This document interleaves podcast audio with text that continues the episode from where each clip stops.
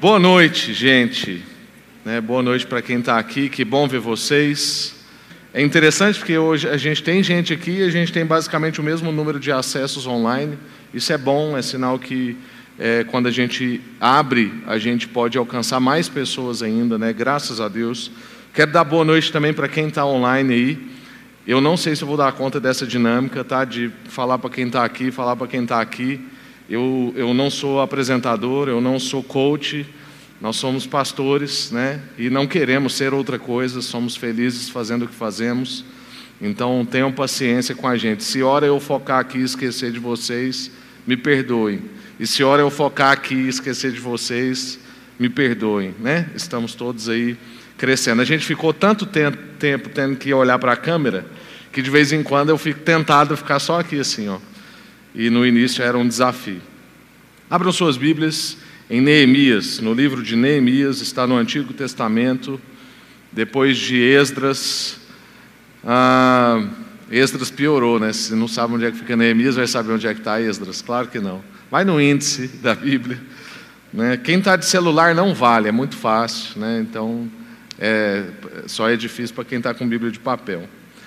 O aviso que ia passar no, no, sal, no Pitadas da Sal é o aviso sobre o dia da Bíblia. Eu não sei se você sabe, mas o segundo domingo do mês é considerado o dia da Bíblia. E a gente, há muitos anos atrás, há uns cinco anos atrás ou mais, nós já fizemos duas vezes isso e foi maravilhoso. A gente fez 32 horas de leitura bíblica ininterrupta. E ainda era o palco ali, e a gente tinha uma mesa com dois microfones colocados e as pessoas iam lendo a Bíblia e enquanto saía um, entrava outro, e a gente ficou aqui 32 horas lendo as Escrituras. Nós lemos os Salmos todos e o Novo Testamento todo. Foi muito legal, porque, por exemplo, pode ter gente aqui que no ano inteiro não leu um livro inteiro da Bíblia. É uma oportunidade, você vem aqui, senta, em uma hora você vai ler, sei lá, umas duas, três cartas do Novo Testamento, ou você vai poder ler junto com a gente que um evangelho inteiro. Ou se você pode ficar aqui com a gente umas três horas, você vai poder ler mais ainda. Então, é muito legal fazer isso junto e você poder suprir né, uma demanda de leitura bíblica reprimida que está aí em você. Isso vai acontecer no dia, do, no dia 11 e no dia 12. Então, é sexta-feira, sem ser essa, na outra, e sábado. Então, sexta à noite, aí a gente não vai virar à noite. É sexta à noite, assim, das 5 da tarde até 10 da noite. E sábado, das 8 da manhã, eu esqueci o horário de acabar. Mas, enfim, o dia inteiro, você escolhe algum desses períodos e vem. A gente está montando a escala de leitura com líderes, mas é aberto principalmente para a igreja. O nosso interesse é ler a Bíblia com a igreja. Então, se você estiver aqui, a gente provavelmente vai pedir para você ler conosco uma hora você vem, lê e tal. É muito legal, gente. Você senta, lê aqui 10 minutos, 15 minutos, 20 minutos. Muito bom. Se você não quiser ler, você não vai ser coagido a isso, tá bom? Ninguém vai pôr uma arma na sua cabeça, mas é muito legal a gente ter uma rotatividade de leitura, ouvir outras pessoas, tá bom? Então vai ser maravilhoso. Hoje nós estamos dando start na nossa série Recomeços e a gente vai aí estar no livro de Neemias, aprendendo com essa história né, que Deus quis registrar nas Escrituras. Como é que a gente pode recomeçar? Como é que a gente pode buscar em Deus assim formas de recomeço, inspiração para recomeço, posicionamento de recomeço? E o tema de hoje é ações para o recomeço. Então a gente vai ver no primeiro capítulo de Neemias que ele tem algumas ações para isso que a gente vai chamar então de recomeços. É, eu vou contextualizar mais um pouco daqui a pouco né, a, a história de Neemias, mas ele está ali num contexto onde ele recebe uma notícia que a Jerusalém está exposta. E ele vai então para reconstruir o muro, começar de novo e poder trazer dignidade para aquele povo que é o povo de Deus e também poder guardar né, a honra de Deus, a glória de Deus. É um zelo né, com a glória de Deus. Não que Deus precise de um muro ou de uma cidade para ter a sua honra e a sua glória, mas Neemias, como homem, quer honrar ao Deus que ele adora e ele se preocupa com isso e vai para essa missão. Mas dentro dessa história tem muita inspiração para o nosso momento. Nós estamos encerrando um ano e a gente começa a pensar a respeito de um novo ano que não se mostra um ano fácil. Então, nós tivemos um ano muito duro, o ano de 2020. É, e agora, o ano de 2021, não se mostra tudo aquilo que a gente imaginava, porque a gente já estava assim: ano novo, tudo novo, e a gente vai poder fazer tudo igual era antes, e as coisas estão mostrando que a gente vai viver aí o que alguns especialistas chamam de efeito dança, né? Então a gente vai, aí depois vai ter que voltar, aí depois vai de novo, principalmente no que se, no que se diz ambientes como esse, né? Então tudo indica que vão ter momentos onde talvez a gente vai ter que fechar de novo, depois a gente abre de novo, mas é claro que isso vai depender dos próximos passos. Tem gente que acha que essa é uma visão pessimista, enfim. O fato é que mostra-se para nós um ano incerto. Hoje eu e o pastor Marcos conversávamos sobre o calendário do ano que vem e a gente assim, Rafa, você acha que a gente já põe no calendário um acampamento? Eu falei assim, acho difícil a gente pôr um acampamento para o ano que vem. A gente acertar a data, né? Pode até ser que ele aconteça, mas a gente acertar a data dele assim é um alvo que a gente pode atirar, mas é como atirar no escuro. Então, desafio, desafio que exige de nós posicionamento, exige de nós é, quebrantamento, exige de nós que a gente esteja mesmo diante de Deus, buscando orientação, revelação. E eu quero louvar a Deus assim pela vida do Bruno e da Kelly, que foram muito zelosos no repertório. Eu não encomendei música, né? Mas diante do tema eles escolheram essas músicas e foi assim certeiro. Muito obrigado, viu, meu irmão? Graças a Deus. E bom ter o Pedro e a Kelly aqui com a Pedrita.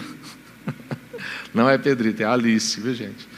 É, é porque parece demais com o Pedro e a gente fica brincando. Mas maravilha, graças a Deus.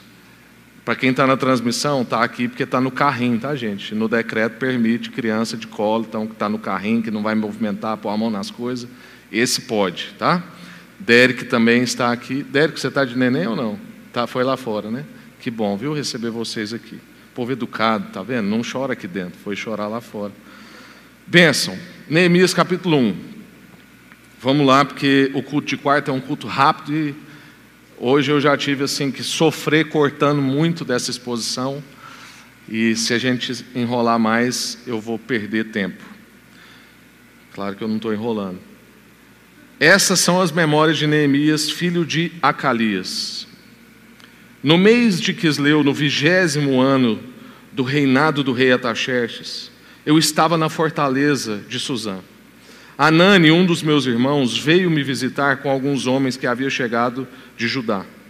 Perguntei-lhes a respeito dos judeus que haviam regressado do cativeiro e da situação em Jerusalém. Eles responderam: As coisas não vão bem para os que regressaram à província de Judá.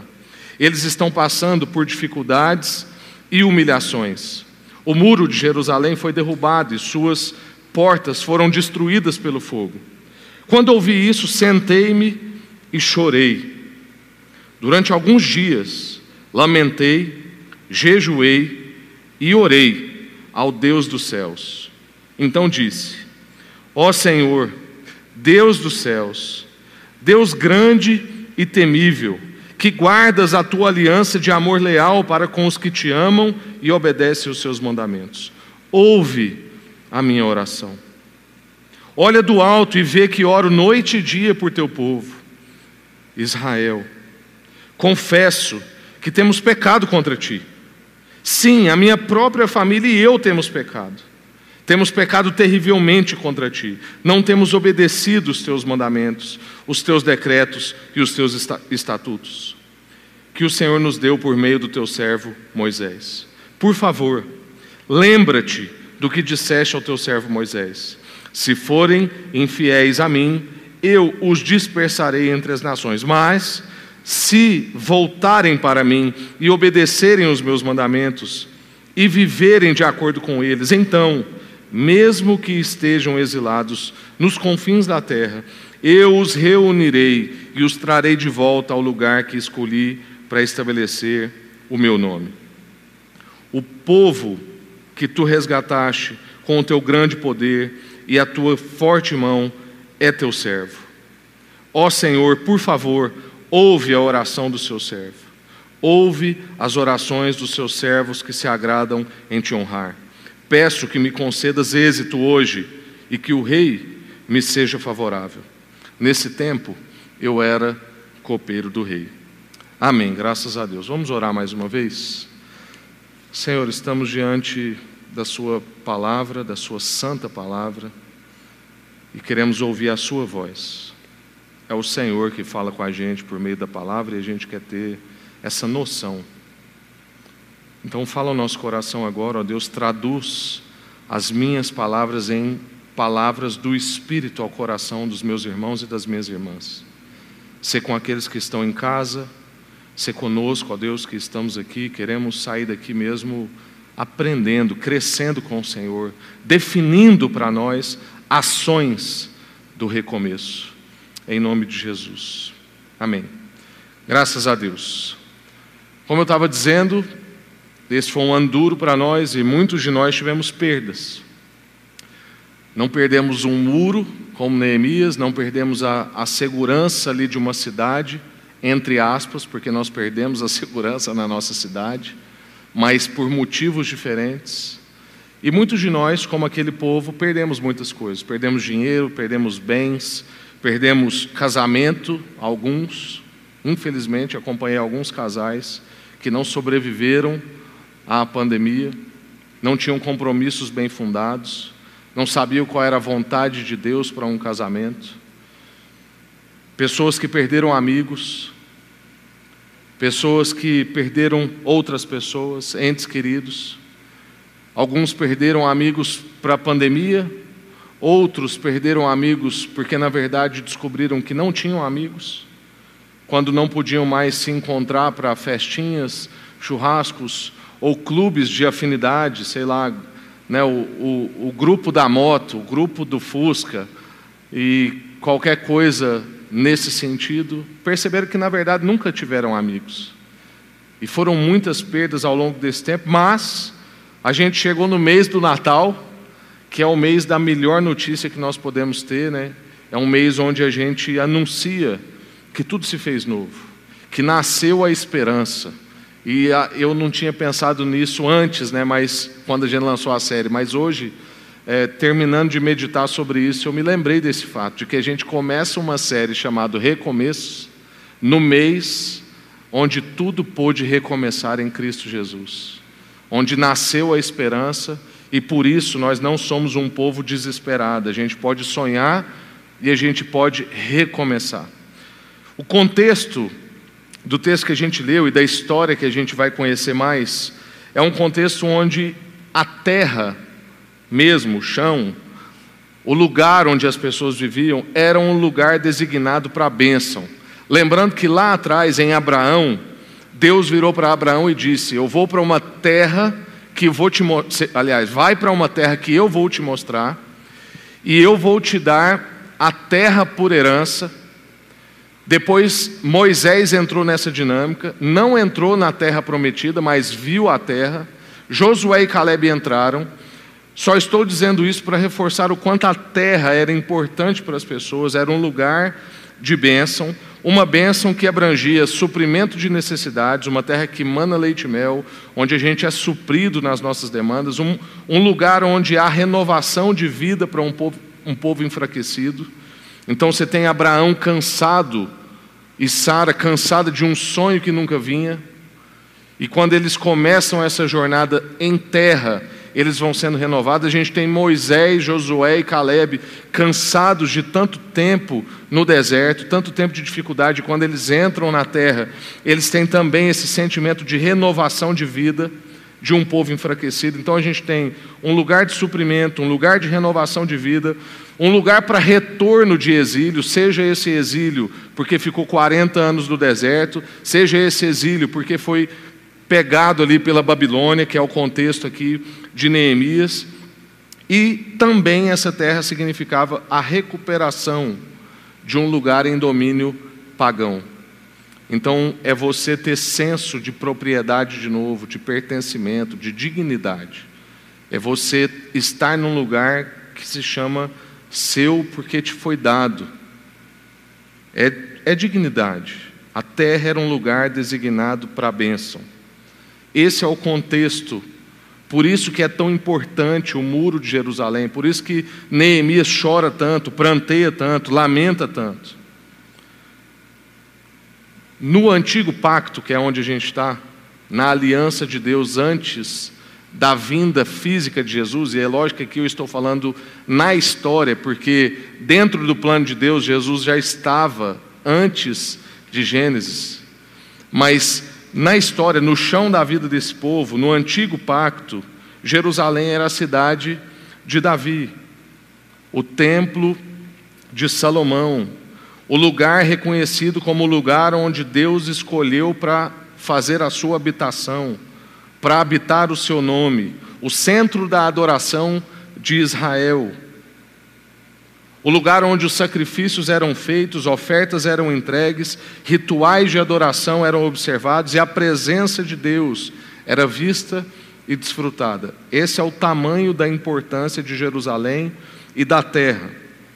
Portanto, Jerusalém tinha diante desse cenário, Jerusalém tinha que estar em condições de honrar a Deus publicamente, como lhe era devido. Então as pessoas tinham que olhar para Jerusalém e falar assim: é a terra do povo de Deus, ali há honra, ali há glória, ali há um lugar de culto, ali há um lugar de sacrifício, ali há um lugar devido de honrar a Deus publicamente.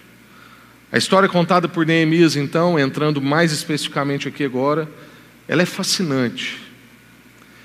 Ela trata da reconstrução dos muros de Jerusalém, a gente vai ver isso do capítulo 1 até o capítulo 6. Eu não tenho certeza se nessa série a gente vai conseguir passar assim todo o capítulo esmiuçando verso a verso, como a gente fez em Filipenses, por exemplo, há, acho que um ano atrás, um ano e meio atrás. A gente não vai conseguir passar, talvez, verso a verso, como a gente também fez nas bem-aventuranças. Acho que a gente ficou praticamente um ano só nas bem-aventuranças, mas nós vamos passar em contexto. Então, do capítulo 1 até o capítulo 6, a gente vai ver aí o trabalho da reconstrução dos muros. Aí, depois, do capítulo 8 até o 10, a renovação da adoração em Jerusalém. Então, você tem um processo de reconstrução, um recomeço. Dentro desse recomeço, você começa então a ver a renovação das pessoas querendo adorar, querendo estar perto de Deus. Depois, o repovoamento das cidades, as pessoas vão voltando para esse ambiente. E, por fim, o tão esperado reavivamento uma experiência de renovação espiritual dentro de Jerusalém, ou seja, dentro do lugar de Deus. Sempre que a gente falar Jerusalém, eu quero que você lembre que é a presença de Deus, o lugar onde a gente presta culto, e o lugar onde a gente presta culto não é aqui, para você que está aí online, né, para te redimir. Você não está fora da gente em termos de culto, porque culto é um coração diante de Deus, é uma vida diante de Deus. Culto é todo dia, toda hora. Quando a gente falar Jerusalém, é disso que a gente está falando, de uma vida diante de Deus. Então, o reavivamento da renovação de Jerusalém é o reavivamento também para a nossa vida. Ao longo dos anos, Jerusalém foi perdendo o seu fervor, foi cansando, o tempo de exílio, o tempo de sofrimento, a destruição do muro. Mas aí, quando vem a oportunidade do recomeço, esse povo então recupera o fervor, esse povo tem um reavivamento. Então, ela é ao mesmo tempo a história de Neemias é ao mesmo tempo a história da reconstrução literal de Jerusalém na Palestina, terra, mas ela é também a história da edificação espiritual de Jerusalém, ou seja, a edificação espiritual do povo de Deus. Por intermédio de Deus, então, Neemias edifica muros, mas, por intermédio de Neemias, Deus edifica os santos. Por que, que isso é importante para nós, essa frase? Por intermédio de Deus, Neemias edifica muros, e por intermédio de Neemias, Deus edifica os santos. Porque tem muita semelhança com a nossa vida em Cristo. O que, que acontece com a nossa vida em Cristo? Por intermédio de Deus, a gente pode trazer recomeços para a nossa realidade.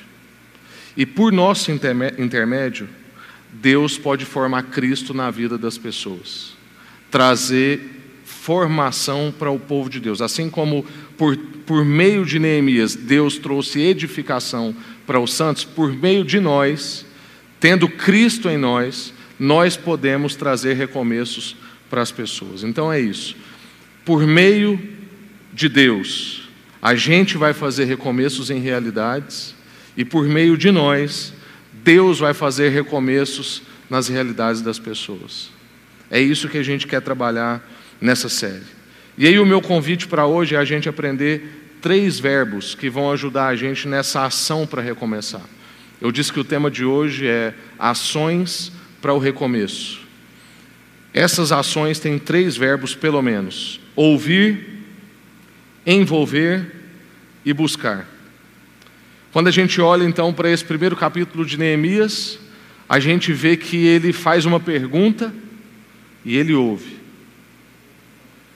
Logo em seguida, ele se envolve. Ele não ouve como quem está de fora. Ele não ouve só como quem quer assuntar, como diz no interior, só para quem quer, como quem quer ter mais informação. Ele ouve e ele se envolve. E quando ele se envolve, ele busca. Busca o que? Busca a vontade de Deus. Busca o favor de Deus. Busca a estratégia de Deus. Então, tem três verbos que vão ajudar a gente nas ações de recomeço. O primeiro deles é ouvir. Ouvir é uma prática perdida nos dias de hoje. Ainda que saiu ontem ou hoje, ou de ontem para hoje, no Spotify, quais são os seus mais ouvidos dos últimos tempos? A gente, via de regra, não é bom ouvinte. A gente ama ouvir um podcast em um e meio de velocidade ou em duas vezes. Para quem é mais lento um pouco, a gente ouve em 1.2, mas em 1 parece que ninguém está mais ouvindo né, na velocidade normal. Nós não somos muito bons em ouvir. A gente geralmente pula de uma música para outra antes dela acabar. A gente põe um podcast para correr mais rápido. A gente não aguenta assistir um IGTV que tenha mais do que 5 a 7 minutos, a menos que seja o IGTV do pastor Paulo Júnior, que aí a gente ouve uns 30 minutos. Mas nós não somos um povo bom em ouvir. Mas eu quero te contar uma coisa que a gente já conversou numa série aqui que foi super legal. A série que se chamava Um joelho ralado dói bem menos que um coração partido. É a nossa série de mais acesso no Spotify, porque as pessoas iam procurar a música e achavam a pregação de abertura. E a pregação de abertura é justamente isso que eu quero te lembrar. Um negócio chamado mandamento zero. A gente, via de regra, conhece os dez mandamentos, mas a gente não conhece o mandamento zero. A gente sabe falar do 1 ao 10, mas o zero a gente não fala. Sabe qual é o mandamento zero? Ouve, ó Israel, o Senhor Deus é o único Deus. Esse é o que se chama mandamento zero. Quando foi dada a lei para o povo de Deus, a lei começou com essa frase: Ouve, ó Israel, o Senhor Deus é o único Deus. Aí começou: Amarás o seu Deus, e aí os mandamentos que a gente conhece. Mas a gente é tão ruim em ouvir que a gente esquece que o mandamento zero está lá. Ouve, ó Israel. Para. A nossa dinâmica de oração é uma dinâmica de muita falação e pouca audição.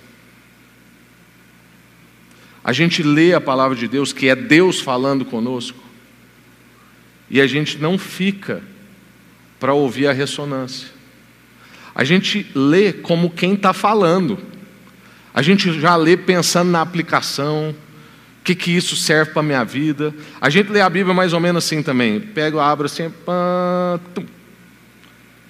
não, esse versículo não é muito para hoje. Aí vai no outro. Não, ah, vou no Salmo. No Salmo não tem erro. Aí você abre o Salmo, está mandando cortar a cabeça de não sei quem. E aí, porque a gente é agitado. A gente quer mesmo é falar com Deus. A gente não quer muito ouvir. Mas Neemias está ensinando a gente a ouvir é um dos verbos que vai ajudar a gente a ter, a ter ações de recomeço. Você quer recomeçar?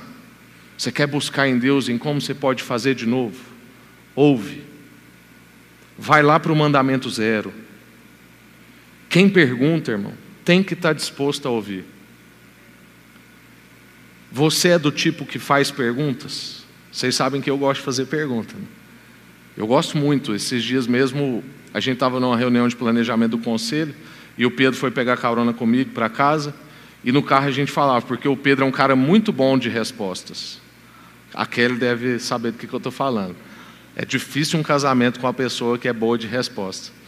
Apesar de eu falar que eu sou bom de pergunta, minha esposa também me acha ótimo de resposta. Mas aí o Pedro estava brincando, ele falou assim, cara, a gente, a gente precisa estar cada vez mais junto, porque você faz as perguntas boas e eu penso nas respostas boas. Né? E quem faz pergunta tem que estar disposto a ouvir as respostas. Mas é importante que nós saibamos, saibamos fazer perguntas. Mas a questão é se a gente está disposto a ouvir depois da pergunta. Por quê? Porque, via de regra, em relação a Deus, muitas vezes a gente faz pergunta, mas a gente sai logo correndo, como eu falei. A gente está lá num momento devocional, a gente lê um texto rápido, a gente vai e faz uma pergunta rápida para Deus, assim, Deus, que, que, quando a gente faz, né? O que, que o Senhor espera de mim hoje? Quem são as pessoas que o Senhor quer que eu abençoe? Você ora assim, eu tenho certeza que você ora assim. Você não ora só tipo, Deus abençoa meu dia, facilita minha vida, desembaraça meu caminho e me livra do mal. Amém. Tenho certeza que não é assim. Quando você ora, você fala, Deus, quem são as pessoas que é para eu abençoar hoje? O que da sua palavra que eu ainda não entendi? O que, que o Senhor quer falar comigo? Fala comigo, não estou entendendo. Tenho certeza que você ora assim. Aí quando você ora assim, o que, que você faz em seguida? Você sai correndo. Estou atrasado para o trabalho, eu preciso pegar minhas coisas. E se Deus quiser falar, que Ele venha correndo atrás de nós. No meio da nossa rotina ali, muito louca, diga por sinal. Porque na pandemia, era para a gente às vezes desacelerar, mas a verdade é que 60 horas por semana é pouco para que nós estamos trabalhando. Tal do home office, como diz um amigo meu, devia chamar engane office. Enfim, no que se diz respeito a Deus é isso. A gente pergunta, sai correndo, se Ele quiser, Ele acha a gente no meio do caminho. Com relação às pessoas, a gente pergunta, mas só como quem tem um hábito social de perguntar. Sabe assim, e aí, como é que você está? E aí, tudo bem? Mas se a pessoa começa a falar um pouco mais do que você tinha previsto, Aí a gente logo taxa essa pessoa de inconveniente. Fica assim, não, pessoa inconveniente, gente, só né, queria cumprimentá-la. Porque a gente não é bom de ouvir. Mas Neemias ouve, ele quer ouvir. Ele foi criado na cultura do povo de Deus, e a cultura do povo de Deus conhecia o mandamento zero. Aquele povo ali de Neemias, que estava perto da época que foi entregue a lei, aquilo foi passado de geração em geração, coisa que nós não estamos fazendo mais hoje, porque a responsabilidade de falar para a próxima geração agora é do pastor que recebe por isso. A responsabilidade de educar é da escola que você paga caro por isso. E aí a gente já não passa mais de geração para geração, mas Neemias era do povo que era passado de geração em geração. E ele conhecia o mandamento zero. Ele pergunta e ele ouve. Ele ouve que o povo está esquecido, ele ouve que o povo está sem esperança, sem segurança, desprezado, que a situação estava muito ruim. Muito diferente do que a gente está vivendo hoje, né? Não tem gente desesperada, a segurança nossa não está afetada, não tem pessoas, né, sem esperança, esquecidos à margem. Todos os programas que se passam de prevenção ou de medidas são medidas que não alcançam a massa, a grande massa. Nós acabamos de viver uma situação com o Amapá, nós passamos o vídeo domingo. Eu estava aqui também no presencial à noite, pudemos fazer uma videochamada com a igreja lá de Macapá. Um estado inteiro que ficou em blackout quatro dias, gente. Sabe o que é quatro dias sem energia completamente? Sabe o que é você perder tudo que está na geladeira, na sua casa e no comércio? Sabe o que é você não poder sacar dinheiro porque não tem caixa eletrônico? O banco não está funcionando. São quatro dias sem energia, 21 dias com racionamento muito ruim, de você ficar às vezes três horas no dia com energia. Estamos falando disso. Nós estamos falando de uma cidade como Goiânia, que saiu agora recentemente pela UFG, uma estatística dizendo que nós somos a cidade de maior índice de desigualdade social do Brasil. Diga-se de passagem, uma das cidades mais evangelizadas do Brasil. Não combina, gente. Não combina. O povo estava tipo a gente, estava descombinado. Aquele era o povo de Deus. Jerusalém era o lugar da glória de Deus. Era o lugar de se olhar e ter honra, dignidade. Era isso que estava acontecendo. A situação estava ruim. E a situação não era só ruim pela questão humanitária. A questão era ruim principalmente porque a glória de Deus, o nome de Deus, estava sendo questionado, estava em ruínas. A cidade que representava o povo de Deus estava desonrada, logo o nome de Deus estava sendo desonrado. Neemias então faz as perguntas, e Neemias é bom de pergunta, Neemias faz as perguntas certas, o que vai levar a gente para o próximo passo, que é o próximo verbo, que é ouvir. Oh, desculpa, envolver. Então ele ouve bem, e como quem ouve bem, faz perguntas apropriadas, e as perguntas o levam ao envolvimento. Mas antes de passar para esse ponto do envolvimento, e eu vi que meu tempo ali está bem difícil, vocês tenham paciência. Mas antes disso, é importante a gente mencionar que existem pelo menos três tipos de pessoa. Meu amigo Diego Bittencourt, lá do Paraná, de Campo Mourão, é que falou isso um dia numa pregação. Eu fiquei assim, falei, é isso. Existem mais ou menos três tipos de pessoa em relação às perguntas. Tem a primeira pessoa que é aquela que não pergunta, porque ela nem quer se envolver. Tem aquele outro tipo de pessoa que é quem pergunta como quem quer assuntar. Ela pergunta, mas para se salvar ela pergunta como autopreservação. Então eu quero saber das melhores informações para eu saber como é que eu vou ficar de fora disso. E tem o terceiro tipo de gente, que é o tipo do Neemias, que pergunta e se envolve. Na verdade, ele pergunta para se envolver. No caso de Neemias, então, pergunta já se envolvendo. E é esse tipo de pessoa que nós somos chamados a ser, porque o povo de Deus é assim.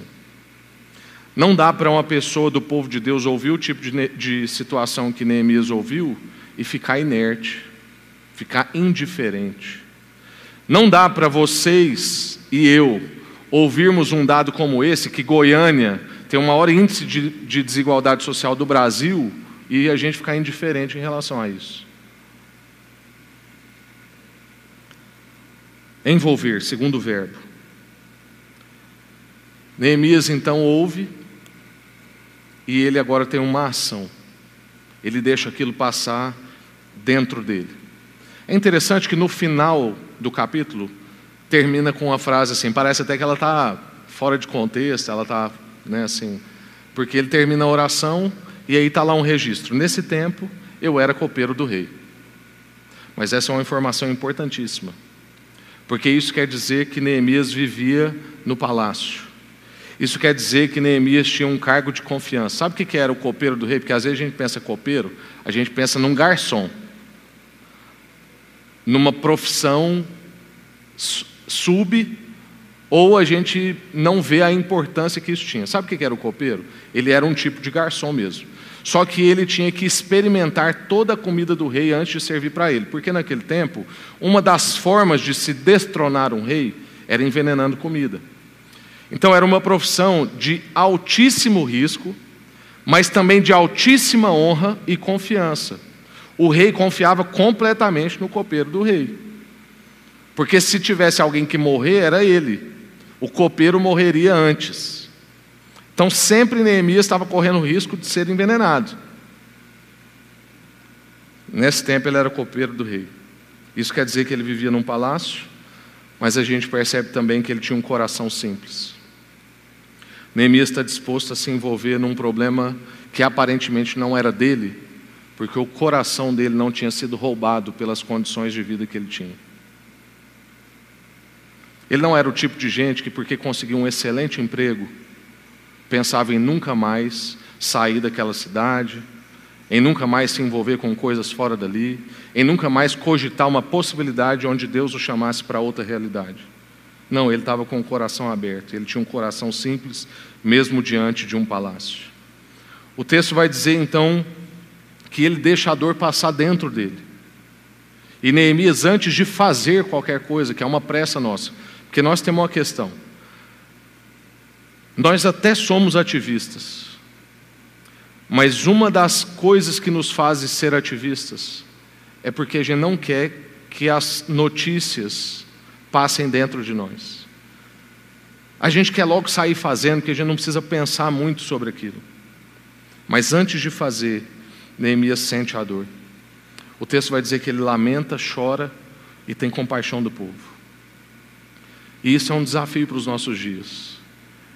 Dias de gente agitada, que estão se tornando cada vez mais frios, cheios de informação, mas com pouca formação.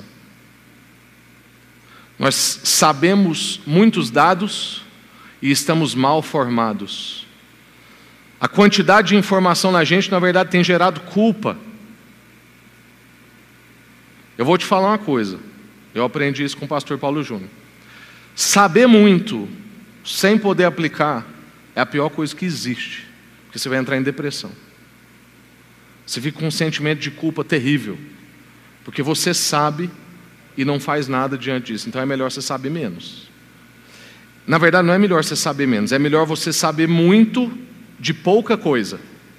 Então, ao invés de saber assim, pulverizado, escolhe uma coisa e saiba aquilo. Ao invés de você ler a Bíblia correndo, escolhe um livro e aprofunda ele. Se precisar você ficar um ano nele, você fica. Porque a Bíblia é uma dinâmica que é o seguinte: tem toda a palavra de Deus num texto.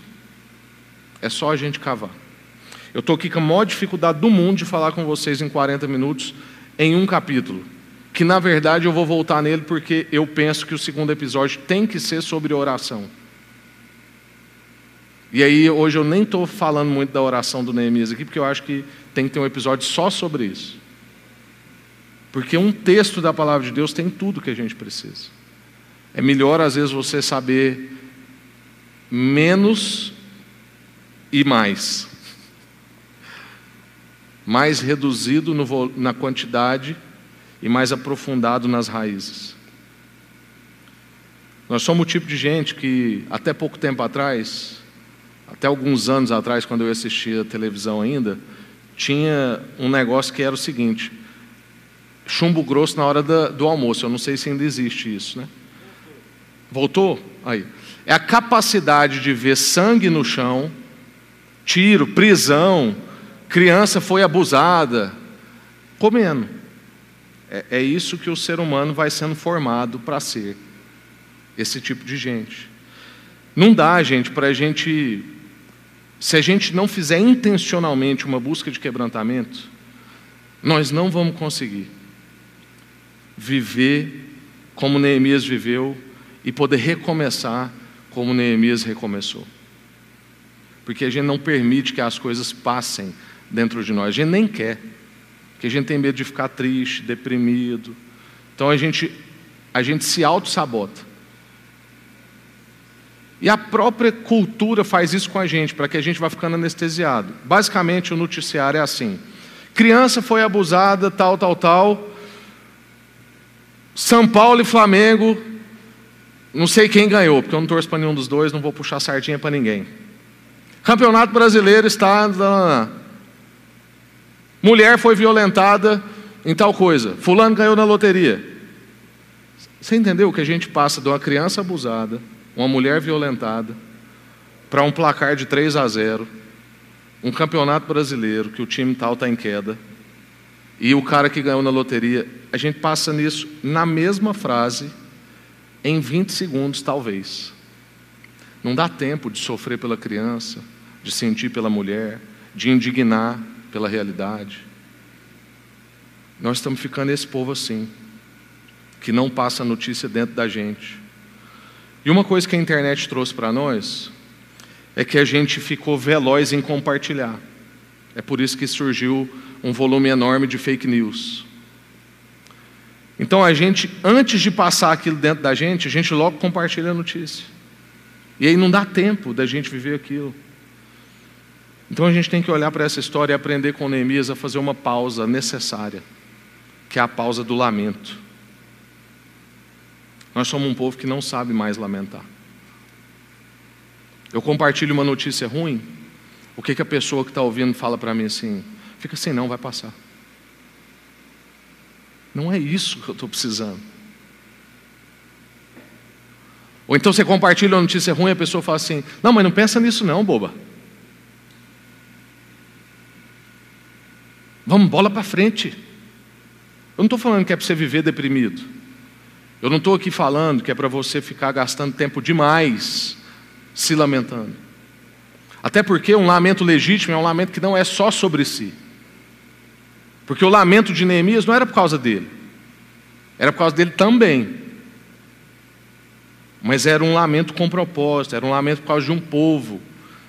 Então, por exemplo, a notícia de que Goiânia é uma cidade com maior índice de desigualdade social do Brasil, acompanhada da notícia que é uma das cidades com maior índice de evangélico do Brasil, é uma notícia de lamento. Por quê? É o nome de Deus, é a glória de Deus, é a honra de Deus. É um povo. É um povo que está sofrendo da liderança que tem. É um povo que elege o candidato evangélico para ficar mais fácil para esse povo conseguir as coisas. E não que elege o candidato para que a população que ainda não conhece a Jesus usufrua do que é um candidato cristão governar. Não, é, é para si. Em nome de Jesus, a gente não pode ser esse povo. E uma coisa que Neemias faz, e hoje não vai dar tempo da gente fazer o nosso bate-papo, eu vou falar, porque senão é, é, é demais para vocês. Mas uma outra coisa que Neemias faz é que ele se insere no problema. Ele confessa um pecado que é dele junto com a nação. E assim, se você não for crente demais, se você for tipo eu, que é crente, mas tem muita coisa para ser tratada ainda. A hora que você lê Neemias confessando o pecado dele junto com o povo, você fala assim: Neemias, tem nada a ver. Você está no palácio do rei, colocando a sua vida em risco por causa do rei. O povo está lá, fazendo as coisas deles, que não devia ter feito, desonrando o Senhor. Mas você está aí buscando o Senhor. Por quê? Porque a gente ainda tem um senso de direito próprio. A gente acha que a gente é santo. E qualquer pessoa que acha que é santo, no momento em que acha, não é mais. Né? É basicamente assim que funciona. Mas Neemias é muito melhor do que eu, graças a Deus. E eu posso olhar para a vida dele e me inspirar. Neemias confessa um pecado que, que são pecados estruturais. O que, que Neemias está fazendo ali? Ele sabe que ele é pecador. E ele sabe que ele é parte do povo de Deus, que ele não está dissociado disso. Então, se ele peca, o povo peca. E se o povo peca, ele peca, porque uma coisa está ligada na outra. Que é uma coisa que nós perdemos. Quando a gente fala de certos irmãos que pastoreiam na televisão, ou na nossa cidade, que tem mega igrejas, estão ficando ricos, a gente fala como se fosse eles e nós. E esse discurso de nós e eles não faz bem para nós. É nós doente. Eles não são eles são nós enfermos. E nós temos o vírus, que talvez aqui, graças a Deus, ainda não se manifestou, mas pode se manifestar a qualquer momento. Nós não somos melhores do que instituições de 150 anos, 500 anos, que vão se corrompendo. A gente tem que deixar a barba de molho como diz as escrituras, né? porque a barba de molho não está nas escrituras, nas escrituras está: quem está de pé, cuide para não cair. Mas Neemias tem senso de povo. Neemias está orando e confessando pecados estruturais, como, por exemplo, no nosso tempo, nós temos pecados estruturais para confessar, do tipo pobreza, racismo, violência doméstica. Por quê? Porque tem racismo aqui dentro. Aqui tem violência doméstica. Talvez muita gente que está nos acompanhando agora, que vai ouvir isso depois, ou até quem está aqui agora, pense assim: eu nunca fui violento com a minha esposa, com a minha irmã, com a minha filha. É porque talvez você não conhece as variáveis da violência doméstica, que não é só dar um murro na cara da pessoa. Isso é um pecado estrutural, está na sociedade, está enraizado. Neemias confessa pecados estruturais e a gente também, para recomeços, devemos reconhecê-los e confessá-los. Nós, o povo de Deus, temos pecado contra a cor das pessoas, contra a classe social das pessoas, contra a fragilidade da mulher, que a Bíblia diz que é o vaso mais frágil. Homens pecam quando não assumem a sua masculinidade bíblica e deixam as suas mulheres vulneráveis. Talvez não está violentando, mas está deixando ela exposta. Terceiro verbo, buscar, e a gente encerra. Buscar a direção de Deus. Então Neemias ouve, ele se envolve e ele busca. Busca a direção de Deus. O que a gente está percebendo então é que Deus estava sendo desonrado, enquanto Jerusalém permanece ali devastada, o nome de Deus está sendo às vezes questionado pelas pessoas. Jerusalém era uma cidade santa, o centro da adoração escolhido por Deus como habitação do seu nome, ou seja, o lugar designado onde a presença de Deus seria experimentada.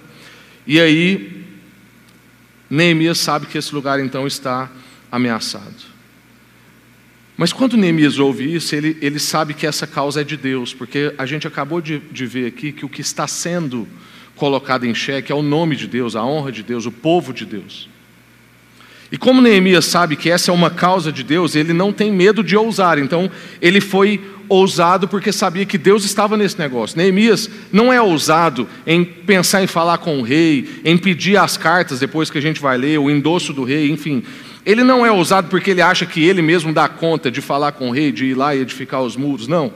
Neemias é ousado porque ele sabe do zelo de Deus com o seu próprio nome e com o seu próprio povo. E sabe por que, que nós podemos então ser ousados no nosso recomeço? Porque Deus tem zelo por nós, como seus filhos. Deus tem zelo por nós como nação. Deus está nessa causa. E por isso a gente pode ousar buscando a direção dele. A gente precisa então lembrar que as nossas causas passam pelo Senhor. Ele preza pelos seus filhos, ele olha para nós. Não, não são simplesmente os nossos negócios ou as nossas coisinhas. Isso só diz que você está muito individualista. Isso só diz que você não está encontrando tempo para meditar na palavra de Deus. Porque se nós tivéssemos, nós íamos entender que a nossa história está dentro da história de Deus. E a nossa história diz respeito à história de Deus e a história de Deus diz respeito à nossa. E o que diz respeito a nós diz respeito a Deus, por isso Ele preza por nós e Ele está nessa causa. E a gente pode recomeçar junto com Ele. A gente pode entrar com ousadia na presença de Deus, esquecidos de nós, mas buscando a vontade de Deus para o contexto que a gente está, porque a nossa vida afeta os colegas de trabalho, o lugar que a gente mora, a igreja que a gente congrega e a cidade que a gente vive. Então, quando a gente entra na presença de Deus, a gente sabe que a gente não está pleiteando para nós, a gente está pleiteando ao redor de nós, porque a bênção que vem para nós vem para o povo. As pessoas vão usufruindo do que Deus vai gerando a partir da nossa vida. A gente vai ser bem sucedido no nosso recomeço, se a gente lembrar da glória de Deus e das condições do povo entender que o que nós estamos pedindo não é só para nós. Neemias então gasta tempo, ora, jejua, buscando a direção de Deus como um representante da história de Deus. Então, quando a gente for orar, buscar a direção de Deus para o nosso recomeço, o ano que está aí, a semana que está aí, o mês que vem, a gente pode buscar a Deus sabendo que a gente representa a história de Deus aqui. A história de Deus no seu condomínio, a história de Deus no seu ambiente de trabalho, a história de Deus na universidade que você estuda. Você representa a história de Deus naquele lugar e Deus vai zelar por você e honrar aquilo que você está buscando diante dele por causa dele, não por causa só de você. Concluindo então, Neemias termina esse capítulo dizendo: Nesse tempo eu era copeiro do rei, como a gente já disse. Isso quer dizer, meu irmão e minha irmã, que Neemias não precisava, entre aspas, porque ele precisava como povo de Deus, mas no, na nossa concepção, Neemias não precisava se envolver naquele recomeço. Mas ele queria cumprir a sua vocação. Estar bem financeiramente, ter lá o seu status de trabalhar no palácio, não era a coisa mais importante para o Neemias. Porque o mais importante para ele era cumprir um propósito. Ter status, ter uma boa carreira, ter um sustento que ele sempre sonhou, não era tão importante. Era importante, mas não era tão importante do que estar bem com o seu propósito. Neemias não se preocupava tanto com as garantias quanto com o cumprimento de um propósito. E aí eu quero te perguntar para a gente orar: o que que Deus te deu? Que que Deus te deu? Você cozinha bem? Você faz conta bem, você lê bem, você atende bem, você serve bem, você fala bem, você ouve bem. O que, que Deus te deu? Onde é que você está? Qual é o lugar estratégico que Deus te colocou? Na universidade, no trabalho, no lugar que você mora? O que, que Deus te deu? Onde é que você está? Ajude no recomeço creia no recomeço para você e ajude outras pessoas ao seu redor começar. Em nome de Jesus, vamos orar? E a gente vai encerrar. Infelizmente, eu calculei mal o meu tempo aqui para essa exposição e não quero aí comprometer o horário das pessoas. Então, a gente ora e a gente encerra. O que, que Deus te deu? Onde é que você está? Você está mais preocupado em ter o sustento que você sempre sonhou, o status que você sempre quis. Se quiser ficar em pé, vamos ficar em pé para a gente orar. Você está mais preocupado com essas coisas ou você está mais preocupado com o cumprimento do seu propósito? Tem muita pergunta que eu acho que a gente não faz para Deus, porque eu acho que a gente tem medo de ter que sair do palácio e ir mexer com obra. Neemias ouviu e foi buscar a Deus porque ele não tinha medo de ter que sair do palácio e mexer com obra. Porque ele sabia que cumprir o propósito é melhor do que estar no palácio. E pode ser, como foi no caso dele, que durante anos ele cumpriu o propósito estando no palácio. E depois de reconstruído, ele voltar para a realidade do palácio. Mas é justamente porque a vida dele não está no palácio, mas está na vontade de Deus. É que ele não tem medo de sair para viver uma canseira, correr risco de vida, mas para o cumprimento de um propósito e de uma missão. Que a gente possa encarar o nosso recomeço como quem não tem medo de talvez ter que sair do nosso palácio e ajudar outras pessoas na reconstrução da sua vida. Que a gente não tenha medo de começar tudo de novo. Talvez você perdeu o negócio, perdeu o emprego, perdeu um amigo, perdeu bens, perdeu o fervor da sua fé. É tempo de recomeço. Que a gente possa ouvir, se envolver então, você perdeu o fervor espiritual, ouça isso. Se envolva com isso. E busque direção de Deus. Você perdeu o seu negócio? Aceite isso. Se envolva para saber como é que você pode recomeçar e busque a Deus por direção. Que a gente possa então fazer essas três ações do recomeço: ouvir, envolver e buscar. Senhor, palavra está lançada, o Senhor é um bom agricultor, e a gente pede agora para que o Senhor, ó Deus, ajude-nos a regar essa semente, e dê o desenvolvimento dela, ó Deus, para a gente não só recomeçar na nossa vida, mas assim como Neemias, ajudar outras pessoas a recomeçar. Ajuda-nos a identificar o que, que o Senhor nos deu, onde é que a gente está, qual é a nossa parte, e a gente se envolver com o recomeço das pessoas, das realidades, da cidade, da nossa própria vida. Que os nossos ouvidos estejam atentos, que a nossa disposição para envolver, ó Deus, seja aumentada cada vez mais, e que a gente não se canse e não se distraia em buscar a direção do Senhor, em nome de Jesus. Amém. Graças a Deus. Vamos em paz, quem está aqui. Algumas irmãs nossas tiveram cuidado. Para você que está em casa, eu sinto muito, só lamento. Mas algumas irmãs aqui tiveram cuidado de fazer uma lembrancinha para quem veio no presencial, de comer, e você vai levar para sua casa. A gente não quis entregar antes para ninguém ficar tirando a máscara aqui, mas você vai poder adoçar um pouco a sua vida no caminho para casa ou na sua casa. Vamos em paz, Deus abençoe.